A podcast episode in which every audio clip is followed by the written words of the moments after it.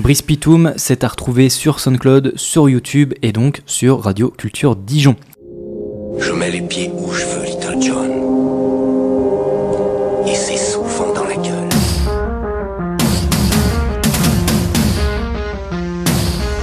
Adrien, Microsaurus Rex, Dino Jockey sur Culture 100.0 FM, une radio qu'elle est pas prête de s'éteindre. Christophe, Paléon Paléon chercheur de dinosaures qui te trouve dans la glace tous les matins, auditeur, visiteur inconscient du dangereux parc de la vie, mon cœur. Tiens-toi prêt à partir aujourd'hui pour un voyage extraordinaire qui bouleversera à jamais ton regard sur le monde. Tiens-toi prêt à embarquer pour un périple plus incroyable encore que ton imagination, pour toi et toi seul et 500 millions d'Européens, une équipe d'économistes, de lobbyistes, de capitalistes les plus néolibéraux au monde a concocté une toute nouvelle dystopie, Taftaik Park, le vieux monde perdu.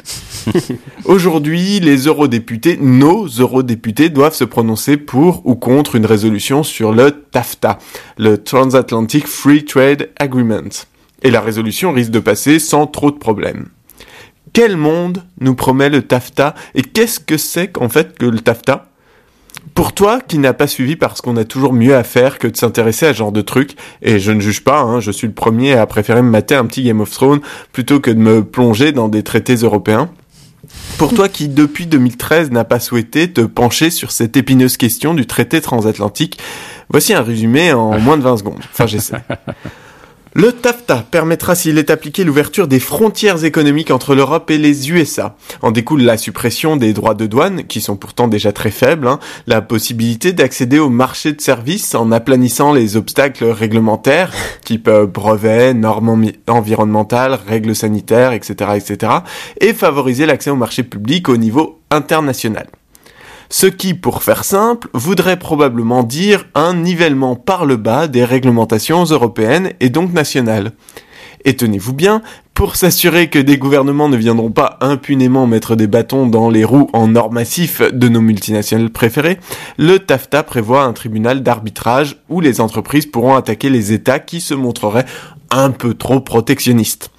Les tribunaux d'arbitrage, c'est ceux qui filent 400 millions d'euros à Bernard Tapie, et après coup, on se dit que c'était peut-être un petit peu abusé. En gros, déjà les multinationales faisaient un peu ce qu'elles voulaient, hein, en disant aux États d'aller se faire foutre, mais en plus maintenant, elles pourront aller réclamer des sous quand elles se sentiront lésées. C'est notamment ce qu'a fait Philippe Maurice avec l'Uruguay et l'Australie, estimant que des mesures comme les paquets neutres et l'interdiction de fumer dans les lieux publics avaient provoqué des préjudices commerciaux.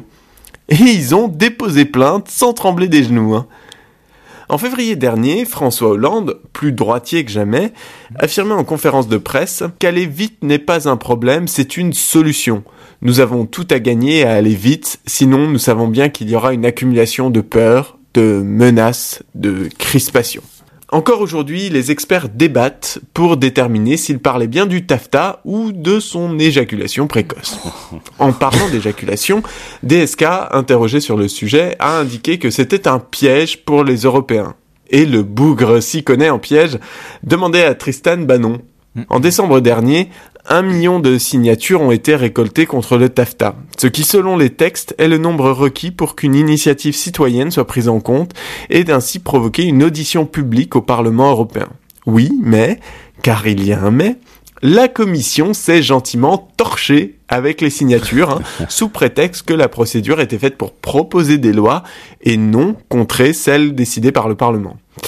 Alors tu me connais, auditeur de mon cœur, je ne suis pas un provocateur, ni quelqu'un d'excessif. Hein. Je m'abstiendrai donc de les traiter de gros connards antidémocratiques, d'usurpateurs incompétents, de charognards abjects, d'aristocrates coprophages pour me contenter de souligner le léger déni de démocratie que certains observateurs moins pondérés que moi pourraient fustiger.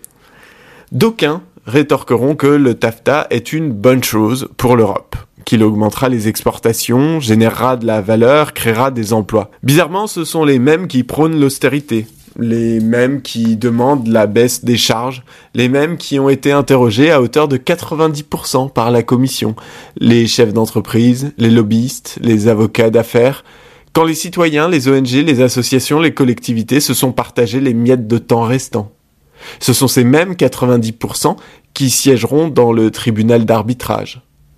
L'Europe, rêve dangereux auquel je tiens énormément, mais qui aujourd'hui donne l'impression que c'est pas l'homme qui fait l'Europe, c'est l'Europe qui nique l'homme. Taftata. Je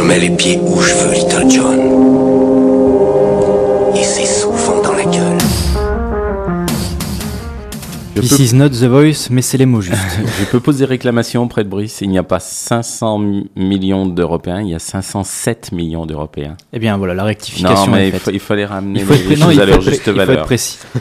En tout cas, le, je suis bien content qu'il ait parlé du, du TAFTA. J'ai longtemps hésité dans la revue de presse et on s'est eu euh, tard au téléphone hier pour savoir qui en parlait et il en a très très bien Ouais, parlé. Exact.